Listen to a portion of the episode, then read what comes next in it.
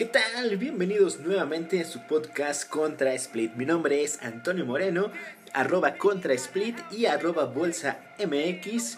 Espero que estén pasando un gran sábado. Vamos a comenzar con este podcast, todo sobre Wall Street completamente en español. Eh, semana un poco más movida que la anterior. Eh, la semana pasada fue semana corta, esta semana ya hubo un poquito más de movimiento y como no puede ser máximos históricos en el Nasdaq, como siempre, como cada día, como cada semana. Vamos a tener también eh, el calendario de reportes que comienza la siguiente semana. Gracias por acompañarnos y escucharnos. Vamos a comenzar con esto.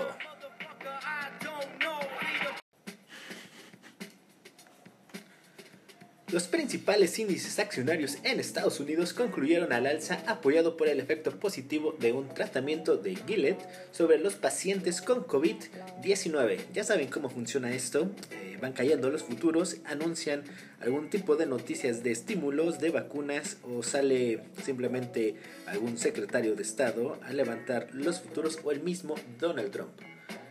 Por otro lado, el presidente Donald Trump dijo que no está enfocado en la siguiente fase del acuerdo comercial con China e indicó que la relación entre ambos países ha sido severamente dañada por la pandemia. Y es que recordemos que Donald Trump cree que los chinos hicieron el virus al propósito.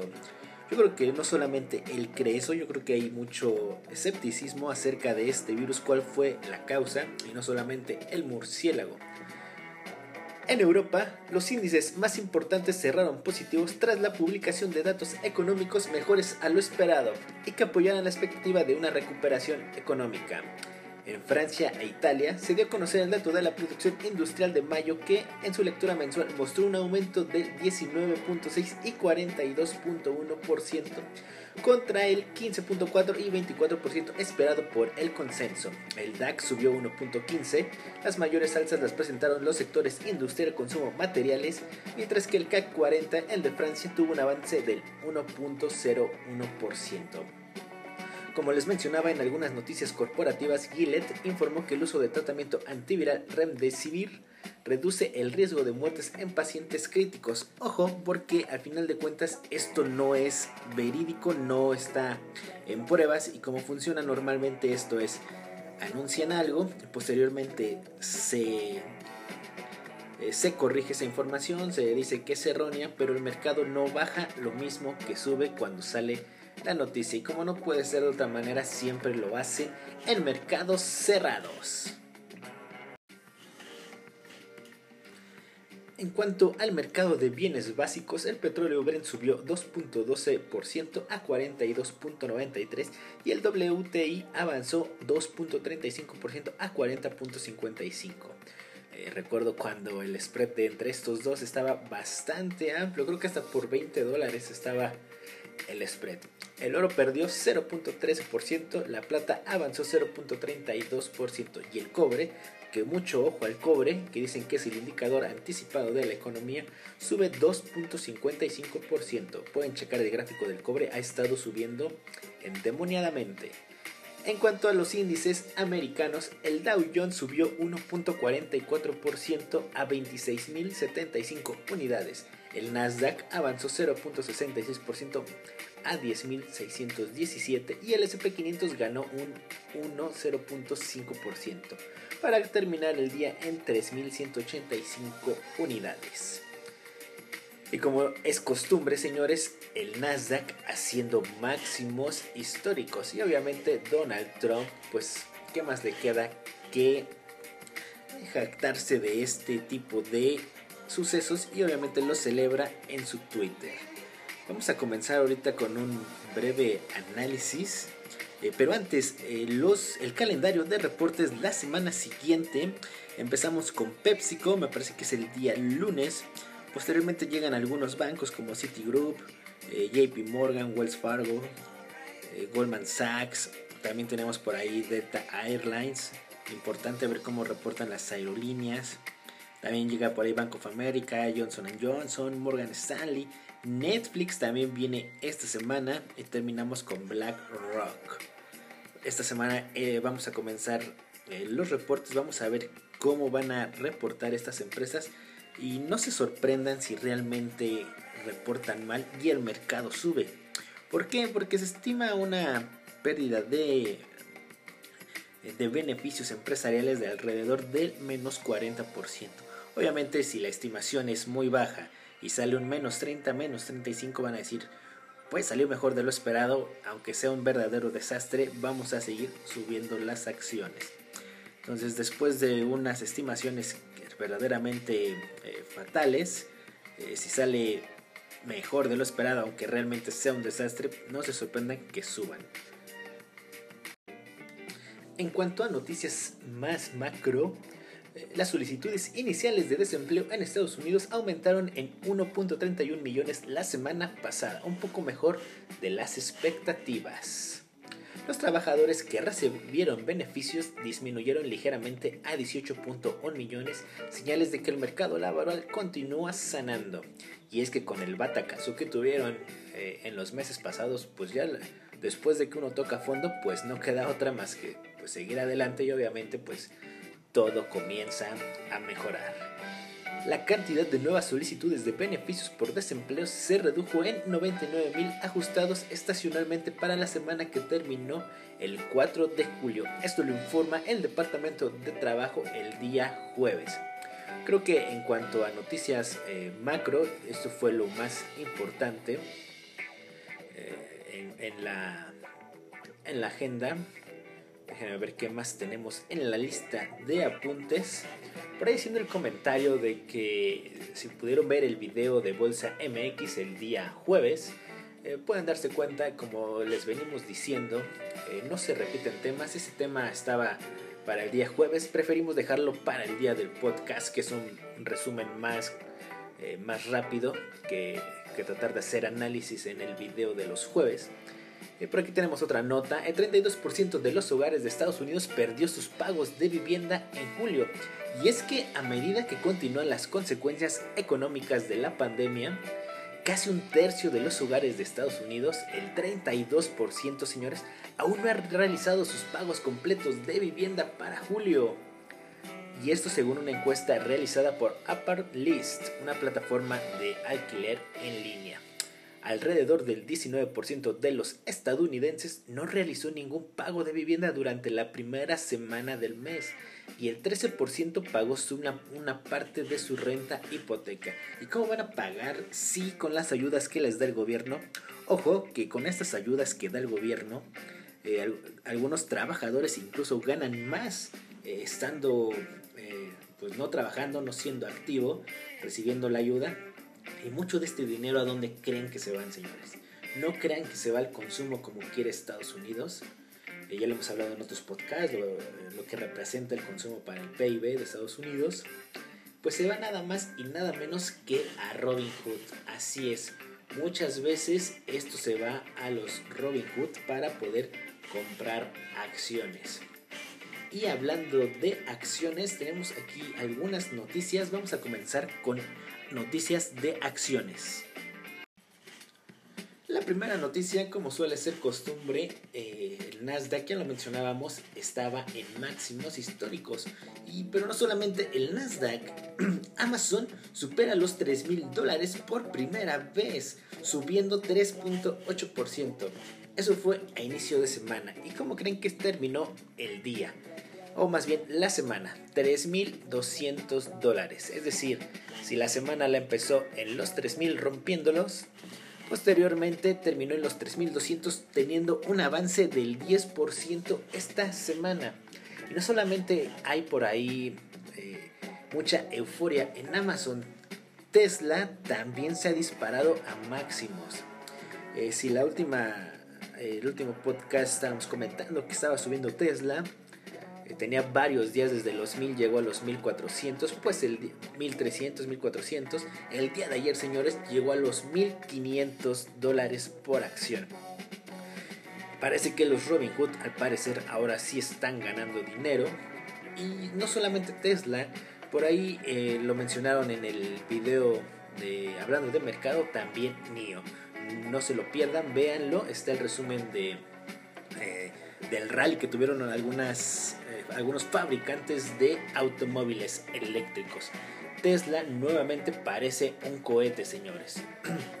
y todo esto eh, es gracias eh, pues a la irracionalidad que existe en el mercado. De hecho, Elon Musk eh, de Tesla ahora es, el, es más rico que Warren Buffett. Es decir, Elon Musk ya superó a uno de los grandes inversionistas que por cierto en esta época tiene mucho mucha liquidez. Apenas salió de compras compró una empresa eh, que se dedica a lo de gas natural, eh, parece que se está eh, previniendo de algo de la inflación, lo comentamos el podcast pasado.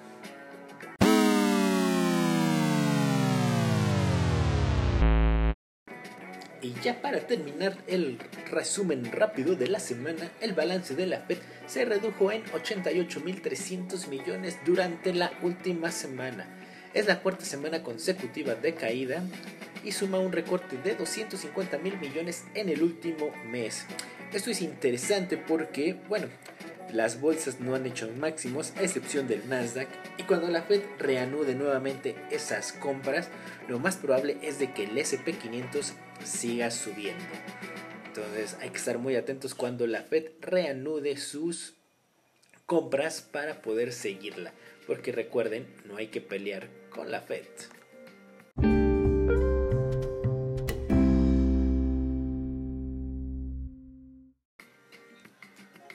Básicamente ahora en la, en la sección de análisis vemos una no hay una burbuja todavía, todavía por valoraciones en el Nasdaq como la del com.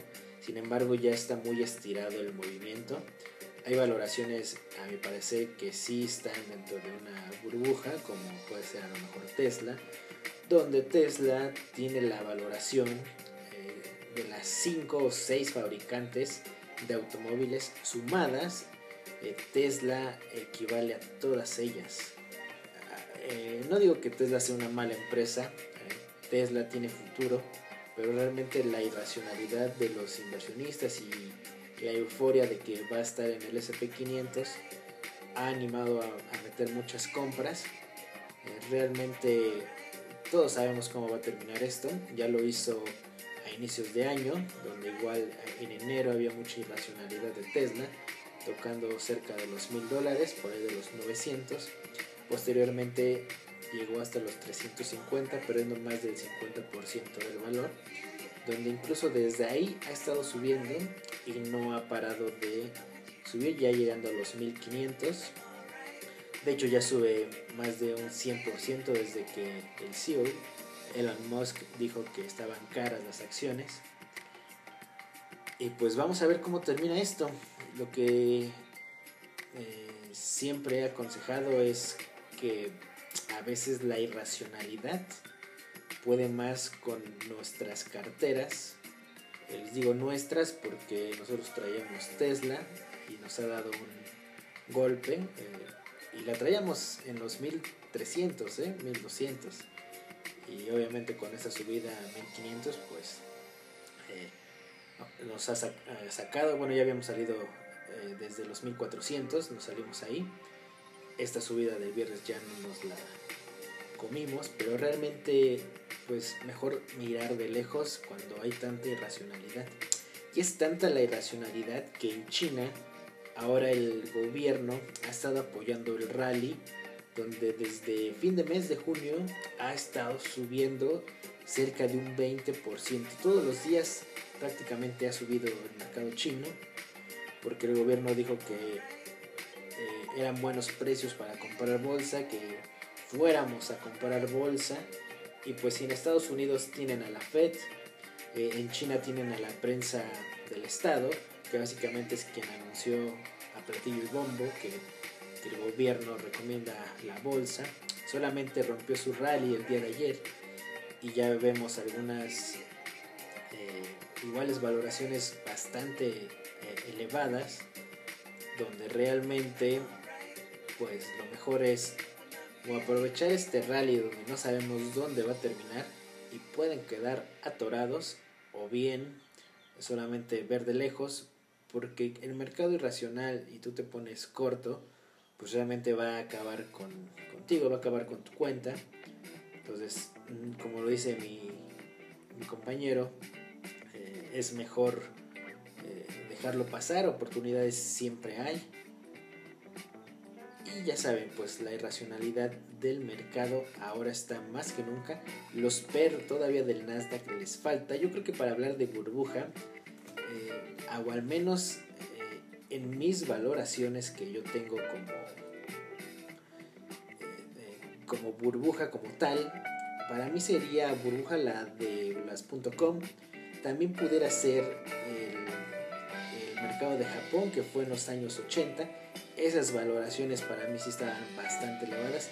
En cambio, la valoración que ahorita tiene el Nasdaq, o al menos el, la definición de burbuja, pues yo lo mediría algo diferente, lo mediría a lo mejor como cuando los precios alcanzan eh, una doble desviación estándar frente a su media móvil. Eh, vemos el caso de Japón, las.com lo hicieron. Realmente ahorita el Nasdaq todavía está por debajo. Yo creo que todavía le falta otro tirón más al alza hasta que ya sea eufórico realmente, tipo Bitcoin 2017. Y es ahí donde entonces realmente puede explotar esa burbuja. De momento, pues ahorita todavía no está en niveles de burbuja.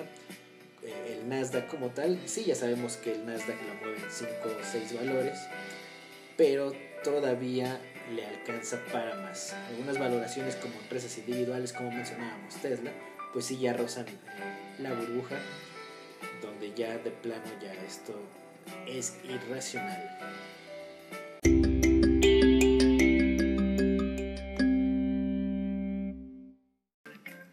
Ahí tienen, señores. comparto realmente la opinión donde pues esto ya es algo insostenible y todos sabemos cómo va a terminar esto. Eh, los Robin Hood van a quedarse sin calzones.